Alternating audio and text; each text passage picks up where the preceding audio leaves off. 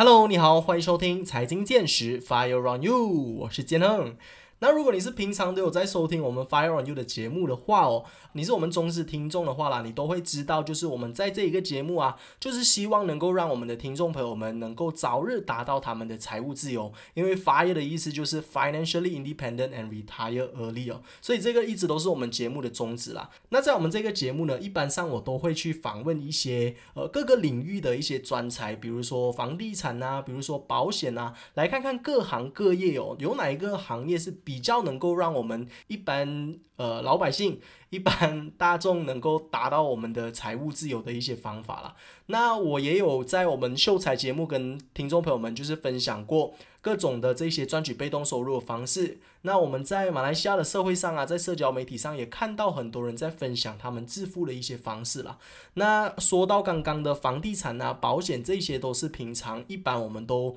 呃会看到的。那之前还有分享过写书啊，还有分享过 drop shipping 啊等等之类的一些方法。那今天我们就延续我们的这一个计划哦，要跟你分享的是哪一个行业呢？我相信呃绝对是万众期待的一个行业。它就是微商啦，因为我们经常都有看到身边可能一些经营微商的朋友们呐，生活真的是多姿多彩哦，尤其是一些女性朋友们可以扮美美啊，可以上游艇啊，可以去参加派对啊，然后同时又赚取很多的钱这样子。那今天呢，我们要来谈的是从另外一个角度来聊这个课题啦，因为我想了想之后啊，就是我们这一个主题。如果我访问一个房地产的中介，房地产好不好赚？他当然是告诉我房地产很好赚呐。如果访问保险的中介，他做成功了，他他当然会告诉我很好赚呐。呃，所以我觉得有少许的不公平的成分在里头啊。所以今天呢，我们邀请到的这一位嘉宾哦，他是目前是没有在经营微商了，但是他是曾经有经营过微商的。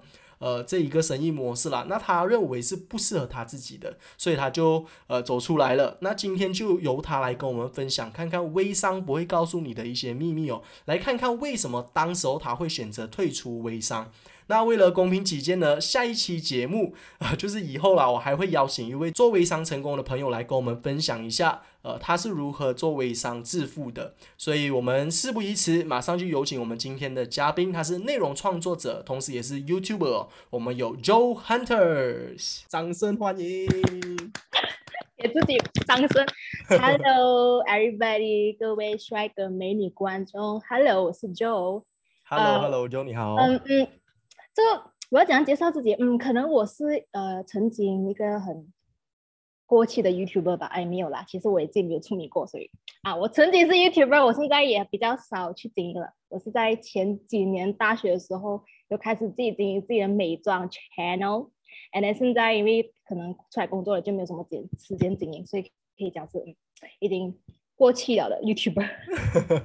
还是还是，其实为什么我会认识到 Joe 这个人哦？其实也是通过他的 YouTube 的频道啦。我在 YouTube。因为我在做这个频道的时候，我也是有一直在搜寻很多新的资料啊，想新的内容就是 provide 给大家嘛，所以我就有想到微商这一个课题，然后就有看到这一位创作者哦，他在 YouTube 上有分享他自己的个人一些意见啦。那我也认为这些意见对于所有的听众朋友们来说是非常宝贵的，因为我们经常啊听到微商，第一个印象是什么？就是听到可以赚大钱啊，可以致富啊，可以去游艇，可以扮美美啊，很多这一些。异想天开的一些想法，很多人就是觉得做微商是很好的。但是我看了他的这个影片之后，其实有相反的声音，就是另外一个角度的声音。所以我觉得很好的一点是可以跟大家来探讨一下，就是从不同的角度来看一下微商它到底是一个怎么样的生意模式了。那在我们开始今天的主题之前哦，可不可以请呃阿 Joe 来跟我们分享你的一些背景的介绍啊？就是你现在在从事怎么样的工作啊？你刚刚有提到你是做 YouTuber 的嘛？你之前是呃读什么科系啊？这一些大概的跟听众朋友们让他们了解一下。OK，我是读大学的时候是读 e-commerce 还有 marketing 的，嗯，就就 marketing 这一块啦。然后我是从在我 intern 到现在，我都是做这一行，就是 social media 的。做内容就是帮帮呃公司啊，帮品牌去管理他们的 social media platform 啊，管理他们的 branding 这一些咯。然后我现在是呃 freelance 做就是 social media，就是接 client，然后帮他们做他们的 social media。嗯，这是我的工作咯。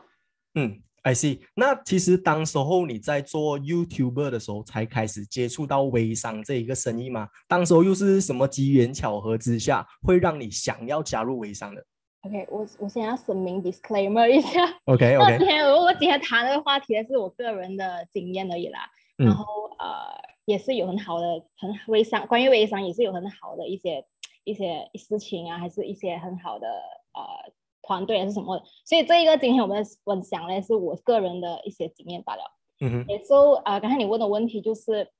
我是之前大学的时候，我那时候还做着 YouTuber，那 YouTuber 不是我的副摊 job，我是贪玩罢了的，我是就是 as 一个 hobby 一个爱好这样子去经营的。因为以前我爱美的嘛，就是要买化妆品，买淘宝，就是一直分享，很想，分享。所以我就呃，OK，是怎样去接触到微商呢？因为我之前呢就是皮肤很烂的，我我大学的时候皮肤很烂，很多痘痘啊那些，然后我就是呃，我又是一个很爱买买不同产品的去尝试的一个女生。OK，那时候呢，我已经试了很多产品都救不到我自己我的皮肤，然后直到我就看到这个微商的这个广告在 Facebook。那以前我也是很排斥那些网卖产品的，因为我觉得他们没有保障啊，那一些。那是因为真的是很很绝望啊，对自己的脸，很女生嘛，然后我就想要去 try 这个东西，因为它的广告真的太香了，嗯，就 try 哦，然后结果就是哦，微商产品来了，明很明显，然后我就不用管，就去 try 一些很贵的那个产品，就是贵到就是可以讲是跟那种大牌的那些价格是一样的。OK，然后但是我真是没有办法，我就去 try，然后结果 try 了差不多，哎，OK，我那时候是还没有毕业的，就觉得哎，OK，我这个东西，然后结果就是一毕业了过后用到这个产品好像很不错，我就想要不要刚好又找不到工作嘛，我就想要不要就去尝试卖一下，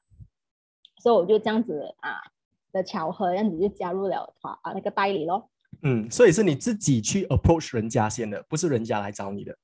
对，我是从来是每次都是我 approach 人家的，人家 人家讲 approach 我，我不要就是不要的。OK OK，所以当时候是因为产品的关系，你自己试用的产品也觉得 OK，然后所以你才会想要尝试的心态啦，尝试看看下去卖。那当时候你是又是怎么样的一个情况下开始？当时候你在 YouTube 是有小有名气嘛，所以你卖产品的路途一开始算是顺利的吗？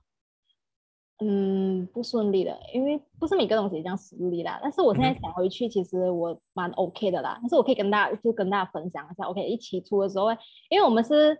小代理罢了。以前的我不知道现在代呃微商的模式是怎样了，因为很久接触了。因为以前前几年的微商模式呢是要买货的，你一定要买货，所以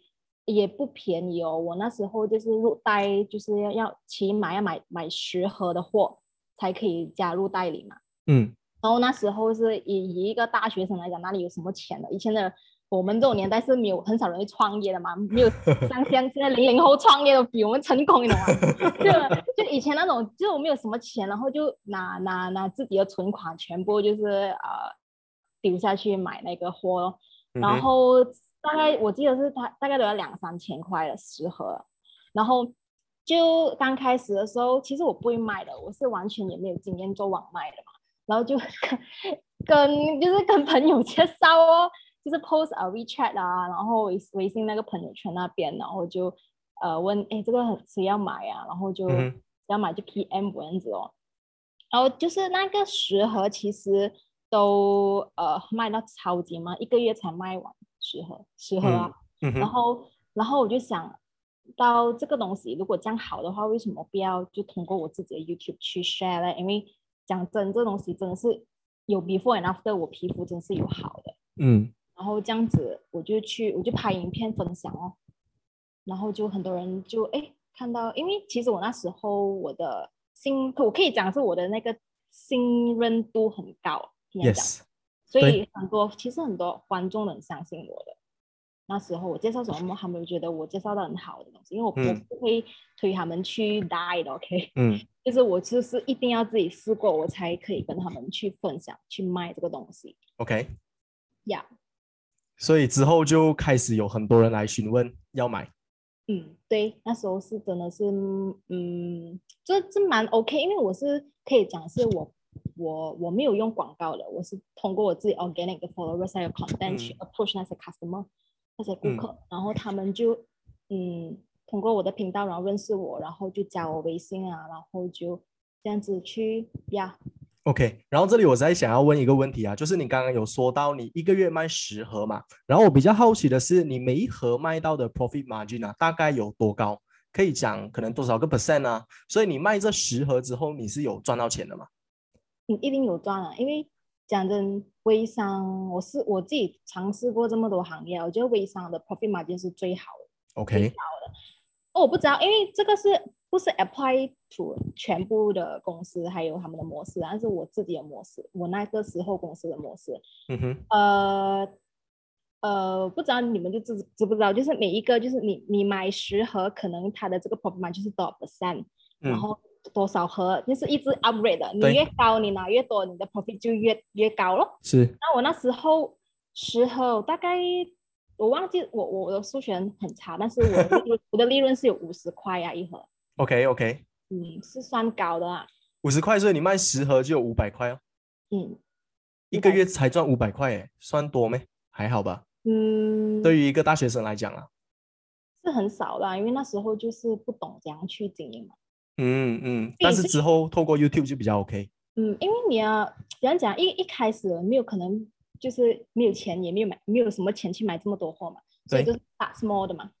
慢慢去 grow，就是越来，我是慢慢上升、上级、上级的。哦，OK，OK，OK，嗯，升级，sorry，慢慢的升级。然后到了什么样的阶段，它形成一个转折点，就是说你到最后是为什么会突然间对微商反感，然后有这一些角度，然后退出微商，为什么会有这样子的转折点呢？其实呢。呃，我一向来我经营我自己的微商啊，嗯哼，我是不我是不 follow 他们的，OK，我的上我的公司可能我的上上上司还是上线啊上线他们啊，他们都可能都不是很喜欢我的，嗯，因为我有我是那种我行我素的人，其实不是很好啦，就是 我自己有自知之明不是很好啦，因为我觉得他们的那种方式我不喜欢，嗯，就是他们会。呃，制作那种假的对白啊，或者是假的说明图啊，或者是转发人家的说明图。因为对我来说，你转发人家说明图都不管你的事。对。所以我的想法是这样，当然是这个是他们的方式啦。然后我就觉得我不要啊，我就是要用我自己的，我我也不修，我也不修收米图的，因为我觉得这个东西很敏感。你周末要去 share 钱来的嘞，你要给人家知道你很有钱是吧？嗯。我是觉得你可以分享，但是你。不用一直去去收啊！我很我今天又收米，我让自己收收躺着也赚这种啊，是，因为我觉得我觉得这种太假了，所以我之前都是我最我我是有 spam 我的 story 啦，我是 spam 什么？spam 我顾客的 before and after 照片用了有没有好，或者是他们的 feedback，我是 spam 这种罢了，或者是我会发哦，今天出货喽，你们的货。呃，你们的货会 on the way 来了，这样子就是会 update 我 customer 这样子哦。但是那种他们的方式，那种团队，他们喜欢就是团队，呃，假如我团队那种的嘛，你知道了，我不喜欢，因为可能我自己本身也不是，我那时候是做零售罢了，完全是零售，我没有走团队的，嗯，所以我我是一个很差的，我不会我不会去管理团队的人，嗯，因为你做团队，你就要造势，你要造假了嘛。你要那种 fake it until you make it 那一种，对对对，所以我就我就比较反感那一些。OK，我想要请问一下，就是如果有了下线，有了自己的团队哦，他们卖到的 certain 的产品，你是有得到 certain 的 percentage 的吗？还是说它的那个结构是你先跟你的总代理拿了货之后，从你的团队他必须要跟你拿货，所以中间你也是可以赚一点差价？对对，就是赚差价。后者啦，就是我刚刚说的第二个 example，I see，所以是他们。比如说，他们拿了十十盒的货，所以你是直接十盒就可以赚差价？哦，不是，呃，OK，这个看哦，如果是，呃，打个比方，我是你的上线，然后你是我的下线，OK，就我上线，我一定是肯定我我有我有很多代理的嘛，所以我一定是我的补货量是很高的，可能一个月我要补五呃一千啊，比方说一千，所以我我拿到这个一千，我拿我每个月补货是一千盒。那那一定我的那个呃收我的跟那个公司拿的货的价格是一定是最便宜的了嘛？嗯哼。所以，但是你们这些比较小的，没有什么能力拿这么多，你们可能拿十盒、一百盒，但你们就跟着那个比较呃贵的价格去买买我的嗯货，那我就就赚，赚差价咯。嗯，赚赚所以是直接是十盒卖一百盒卖，直接卖给下线，从中也是有很大的一笔利润啊，不不一定要做零售才能够赚钱。嗯，因为因为 volume 嘛，嗯嗯嗯，所以这如果你想到这一个商业模式的话，其实你就可以很明显的知道为什么他们要制造这一种假的收米图啊，这一种假的对白对话，因为你有建立自己的团队，其实也是我觉得比比起零售啦，它是一个更大的生意额，更大的生意在里头，因为它其实更像 B to B business 多于 B to C。B to C 是你做零售嘛，一个消费者一个消费者卖，你一个消费者可以可以跟你买到多少盒，最多不是一盒。但是如果你是代理商的话，他一次过跟你拿十盒，如果他很厉害卖的话，跟你拿一百盒、五十盒的话，从中你赚钱的那个速度是很快的。所以这个就是为什么那么多人做微商可以致富的其中一个原因之一啊。那刚刚 Joe 跟我们提到的，就是他不喜欢做这一种模式，所以到最后变成是一个转折点，说他没有在微商得到一个成功，没有没有能够致富。其实也也不是也不是，OK OK，因为因为因为这边呃，我我其实呢，我我加入的那一个公司呢，我是那个产品我是很很喜欢的，嗯哼那个品牌我也是很喜欢的，只是因为我们的管理层有问题。哦，呃，因为其实很多我不知道你有没有发现，可能你不知道啦，就是微商很多都是很短暂，嗯哼，可能你没有看，你没有觉得就是哦，最近很爆这个产品，然后结果就没有声没有气然后我知道下一个就是在一直爆那个产品，嗯。所以微商的话也是有做很长久的品牌，但是很少，在中国的话也是越来越少了，也是越来越少了。然后就是之前呢，我是因为那个是我第一个微商公司嘛，为什么会不做了呢？是因为呃，其实一开始刚才刚才我讲了，就是他们的模式我我本来都不 support 了的，我是用我自己的自己的我行我素的那个 b 呃那个那个方式去去经营我的这个生意的，所以呃他们的模式我已经是一开始就不 like 的，所以那最后为什么没有做？是因为我看透了，原来一个公司真的是呃，因为很多时候哦，呃，我不讲全部啦，很多微商的公司的就是他们的创办人啊，嗯哼，他们很多都，嗯，怎样讲啊？他们真是为了赚钱罢了，嗯哼，他们就是为了赚钱而卖这个产品。因为我是觉得，如果你要做一个很长久的公司、长久的品牌，你不是只是要为了赚钱而赚钱的。嗯因为我之前我我我本来是一开始的时候我是用那个就是呃康兜的那个产品用的好的嘛，但是因为可能公司要赚更多钱，他就出更多产品，那种已经是市场已经卖到卖到太普通的产品啊，那种保湿水那种，其实我觉得你可以出，但是你不需要就是又卖到这么贵。啊，所以我就觉得，因为那时候我之后呢，其实我是加入他们公司做 marketing。嗯。我就看透了我老板的那种微商的那种经营的手法，我就觉得哇，原来你们这样赚了，就是赚，就是嘴巴讲赚，然后后面一跟大家讲没有赚嗯啊，我们很辛苦啊，什么都没有赚，但是要造势又讲自己赚，就就很不 genuine，盾。对，很不 genuine。对我可能我是比较要做东西要做真很真的人啊，我是那种。嗯你就很不 genuine，你对你 customer 又不不真实，然后对代理又不真实，因为我自己是那种，我是站着，我之前是站着公司，又站着代理，又当又站着我自己本身又是那个产品的用户者的那个角度，我这样子用不同的角度去看呢，我就觉得哇，真的是没有一方面对我来讲是没有一方面是真诚的。嗯。你之后，因为我之后才知道嘛，因为我之后是加入了他们的幕后嘛。嗯。然后我就知道，然后之后呢，其实是因为我那个公司出了问题，是因为呃导致烂脸的事件，就是呃惹上那种法庭那些的，，OK，所以我那时候就看，我就看到我的老板就是非常的不道德，他就是因为呃 customer 去投诉那个产品问题，然后去告那个 customer。嗯哼，因为我觉得身为顾客，他是有权利去，就是说去反映那个产品的那个效果的嘛。对，但是因为我的老板就不爽，他就因为我觉得这样子的这样子的呃方式是很不成熟的，因为你 S 因因为可能我以前又在某些公司工作过，我知道老板应该有老板的样子，但是微商他真的是老板哈，很多微商老板就是他们真的是为了赚钱，他不管，他就是不要管，他不要管这样的话，就是要钱。嗯，所以我就觉得这样子哇，我我不能，因为这样子做不下去了，所以两年短短的时间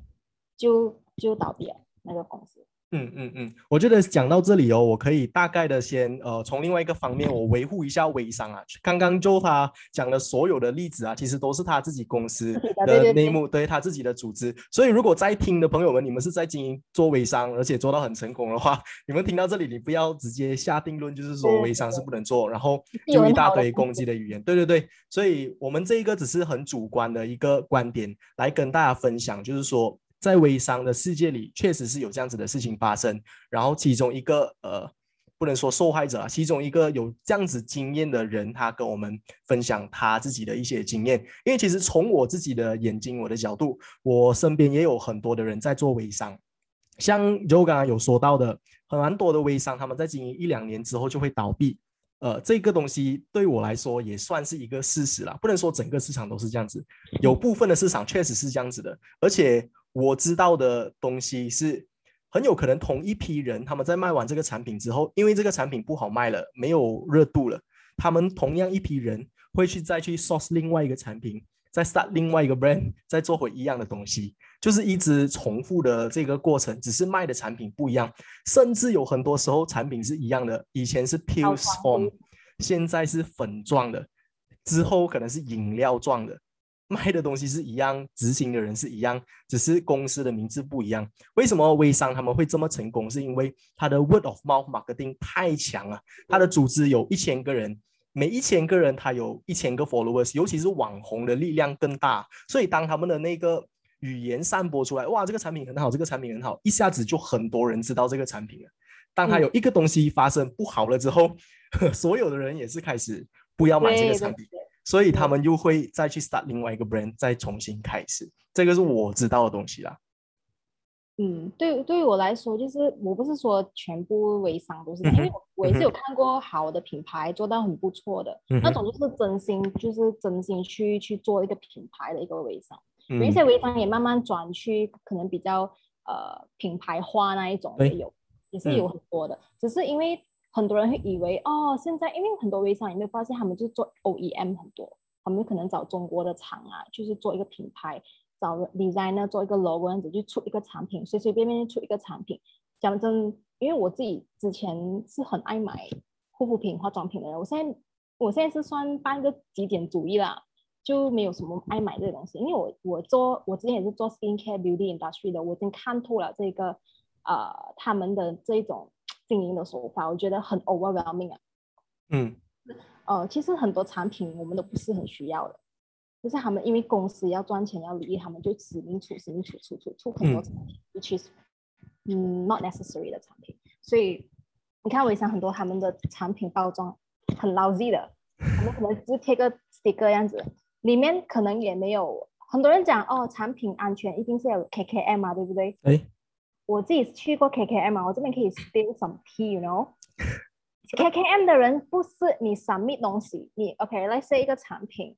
一个产品你要你要有那个 KKM 的 cert，你才可以卖嘛，对不对？但是 KKM 它不会每个产品去验证了才 approve 你的 cert 的，只要你的 documentation 里面。你的东西是合格的，你有 report 那些全部是合格的，他就觉得你的产品是 OK 可以卖的。只要有出问题，他才拿你的产品去验的。嗯，所以很多人会觉得有 KKM 才是安全，No，是真的是，因为我之前也是会以为哦，KKM 会帮我们 check 清楚了才可以推出这些产品的嘛，一定是安全的，不是的。嗯，因为直到我那个公司有问题，让我学习很多，因为我是 handle KKM 的人那时候。嗯，cam 里面的人跟我讲，没有的，只要有人投诉，我们才去拿你的产品去验。嗯嗯嗯，因为每一天有很多的品牌出来，每天有很多的品牌注册，有很多新的产品，KKM 有没有没有办法每一个去抢啊？那个 lab 那些 cost 谁给哦？对对对。对呀，他们而且如果你从政府的角度来去思考这个东西，其实如果你的国家有很多新的生意出来的话，其实你是身为政府的，你你会觉得这个是一个好事来的嘛？因为经济在发展嘛，所以其实你们不能够怪 KKM 没有一个一个去 check 的。我觉得在这一点上，我觉得是 fair 啊，公平。对对对，嗯嗯嗯。那再来，我再想要讨论一下的就是，呃，你认为啊，真的要做网红，然后卖微商才能够成功吗？就是这个影响力的部分啊，决定他们成功的关键性的成分多吗？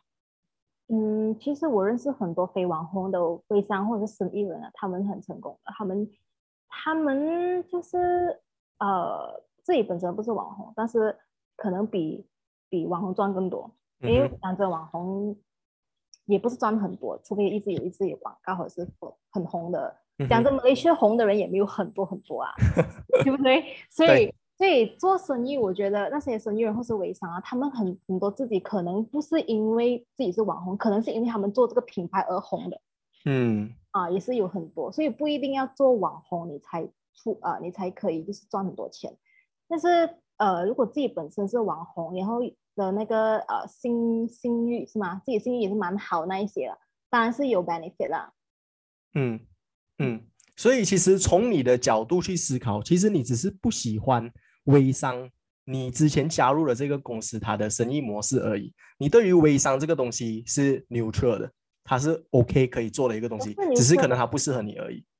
嗯，对，因为我自己本身，他们因为他们的模式就是要用自己的 personal 去 spam story 啊，对，去讲自己的产品很好很好，只有他全世界的产品都是他好罢了，就是这一种的那种呃方式，我自己就不是很喜欢。我知道他们产品是 OK 的，也是有用到很好的，啊，对不对？但是因为那个方式对我来讲已经是我不想再做这样的事情了，嗯嗯，就讲哎，不要再加入了。OK OK。所以其实你认为说啦，做微商致富的可能性是有的，也有一些人不靠自己的名气做微商也是可以很成功的。它是一个成功的 business model，因为这个我相信大家都可以见证到的嘛。这样多人做微商赚赚大钱做成功，也有一些是假象啊，我不排除。但是真的有那么多人在讲这个产品，应该是也是有它的好处在那边的，不然没有那么多人会分享的。只是。可能有一些是害群之马啊，刚好你遇到那一些是不不不适合的，又或者说这一个生意模式不是适合每一个人的，因为我也很相信八二法则这个东西，你在一个生意能够成功，可能你是那个二十 percent 的人，你是那个小部分的人，八十 percent 的人没有成功，所以我觉得如果是拿这个东西 including 在微商这个 business model 里面，它算是一个可以 sustain 的一个生意的，因为八十 percent 的人没有做成功，这个是很正常的一个 figure 嘛。对。嗯，对我来讲啊，只要你坚持，你一定会成功。嗯，不管你做什么微商也好，还是你自己的 sales 啊，还是什么都好，像网红也来来来讲网红，因为网红也不是想一来你就爆的嘛，可能有些人只是熬到几几年，他们才慢慢有知名度这一些。所以，呃，对我来说，就是要没有不可能的东西，只要坚持，坚持下去，一定 OK 的。那除了你之前有在做微商、有在做网红之外啊，其实你现在还有没有在尝试一些其他的管道啊，来赚取更多的钱？又或者是说，呃，有没有为自己安排一个致富的道路，给你自己达成自己的小小的财务自由啊，还是怎么样的？是有啦，就是我就是现在有经营一个自己的首饰店了，然后就是可以想希望是可以赚 extra 钱。对我来讲，嗯。除了自己的 full time job 之外，呃，要想真的是要想办法去赚更多的钱，因为我们活在 Malaysia，我们的东西一直在涨价这一些啊，我们一定要想办法讲，就我们不是我不要讲就是 romanticize romanticize 讲哦浪漫化这个创业嘛，创业还是很难的，但是每个人不要讲创业，我们做点小生意卖点，我我不管你就是如果你的手艺你是有出一点小厨艺的。去用你的厨艺去可能卖点蛋糕还是什么的好，每个月赚取几几千块哦，也是 extra 的钱。嗯，所以这种每每每一个小小的 steps 哦，对我来说都很重要。不管我今这个月有没有赚取，我不要讲月入过万，可能我这个月有 extra 的五千块，我就会再再投入去这个 business，然后我就越越 roll 越大，越滚越大这样子。因为我们活在美 a 就是这样子，我们一定要呃想办法去，就是更多的。导入去赚取更多的 extra 的钱，不管那个钱是多大还是多小。嗯嗯，就是你来到了现在这个时代啦，我不要讲是马来西亚，其实全世界也是有这样子的一个经济的效应，就是所有人都开始变成斜杠青年啊。我不知道有没有听过这个词，斜杠就是 slash，我是呃 content creator slash engineer slash。Something something else，每个人都有两到三个职位，就是为了要让自己的生活过得更好啊，让自己的生活更更多姿多彩啊，赚多一点钱，达到自己的财富自由了。我觉得这个是一个蛮不错的一个现象，也是因为我们有了网络之后啊，很多这一些成功的企业家、成功的达到财务自由的人，他们分享出来的这一些 tips，才让那么多人开始。会对自己的生活负责任啊，对自己的生活开始去努力，做出更多不同的改变。说不定有一天，你的 side business，你的 side hustle 真的能够赚钱多过于于你的 full time job，那你就能够成为一个创业家，你就能够依靠你自己的手艺。来在维持你自己的生活了，没有人可以管你，就好像 Joe 现在可以我行我素的做生活。我觉得这个也是一个很对，我要先讲我行我素是因为我我自己自认我自己没有要求很多啦。现在跟大家说一下，就是因为你有也是有问我嘛，有一个问题就是讲过的美好的生活。对对对对对，美好的生活，我自己觉得，嗯，别人看我好像很 free，因为讲真，我的。菲兰姐妹讲赚很多，嗯哼，呃，但是还可以维持我的生活的，嗯哼。那我自己很多我的朋友身边的朋友都很羡慕我的生活，可以就是哦有自己的生活啦，然后又可以很自由的去工作那一些。但是这些东西你都要取舍的，我你要做选择的，你要你要很多很多钱对吗？你要你要月入过不懂多少钱多少万。人你就要去付出，因为我自己知道我的我的 life goal，我的人生目标是过着一个很简单的生活，我就是要过一个可以讲是极简的生活。我没有要我没有要求很多，我今年差不多二十七了啊，我是没有车的，懂吗？我是没有车，我也没有供房子，我也没有 commitment，我只是我只是 P T P T M 罢了。嗯，因为因为我觉得这些是你的选择来的，你要过得比较轻松一点，then 你就不要去每天想要那种。很奢侈的生活，因为我们活在 social media，很多人会 compare 讲为什么我没有这个的，没有那个的，就是很多人都要想要过着那种奢侈的生活。但如果你要奢侈的生活没有错的，那你就要努力一点，你要努力去赚钱去工作，然后你就不要羡慕我这种人，因为我自己知道我不要奢侈的生活，我没有要这种生活嘛。嗯，所以美好的生活就是看你自己要什么咯。如果你要。简单的生活，但你不用就是 hustle 到太太够力。我自己本身不是 fans of hustle，因为你会 burn out 的。对，嗯，所以要那个 balance 哦，你要看你要什么怎样的生活。因为我做手术，我也是可以赚钱的嘛，我也是可以赚一笔钱的。嗯。但是我做这个手术，我我这个手术就是很慢的，就是我自己做，然后自己 pack，然后就是很慢的一个 time 一个 period 这样子，然后就这是我要的什么慢生活。嗯。可能很多人觉得我这种是老人家生活，也可以致富的嘛，对不对？对对对，嗯嗯。那你满意你现在就是打工啊，或者说你自雇人士的这一个生活吗？比起你之前呃做网红啊、做微商啊这样子相比下来啦，你会更加开心吗？活得？嗯，我觉得，我觉得是我心态调整了啦。嗯。可能以前我做所谓的 YouTube 网红的时候，我也是会跟别的网红比较，就是说，哎，怎么我没有他这样子的东西？因为网红就是要 show 嘛，嗯，因为网红就是你要你要你要引起关注，对对对，你一定要引起关注，不然的话，你做网红还做模，对不对？对，讲没没有人关注你就没有流量，没有流量就没有 money 嘛，所以就我之前就会想。就想为什么没有没有这样子？但是我现在想回来，就是调整自己的心态，就说因为我的人不是这样子的人，我我太容易受影响了。我今天就是才小，很容易受影响，没有东西自己又想要，没别人有的东西我自己又想要这样子。然后现在已经可能 MCO 有那个时间去沉沉思下来，是叫沉思吗？沉淀啊，沉淀下来，然后就去想自己到底要什么。然后结果就是知道，其实那些以前我想要的东西，其实只是因为受人家影响罢了。对，嗯，很多时候我们都是受影响。嗯嗯嗯，我觉得极简主义这一个课题也是很好。以后如果有机会的话，希望可以邀请到嗯，Joe 来跟我们分享一下极简主义人生这一个主题。我觉得对于自我提升这一个帮助啊，是有很大的帮助啊。对于很多人要追求财务自由，但是财务自由这个定义是很广的。我觉得如何追求美好人生，同时又达成财务自由这个东西啊，它其实很围绕在极简主义这一个课题之上。所以我觉得这个也是很值得让大家去讨论的一个课题啦。下次有机会的话，我们一定会邀请 Joe 来上来跟大家分享一下这个课题哦。那来到我们今天的最后一道问题啦，这里再想要请问一下 Joe 的就是，呃，对于一些呃努力追求美好生活的一些年轻人，又或者说在经营微商的一些伙伴们呐、有没有一些鼓励的话语，又或者说一些经验的分享，可以再告诉他们的呢？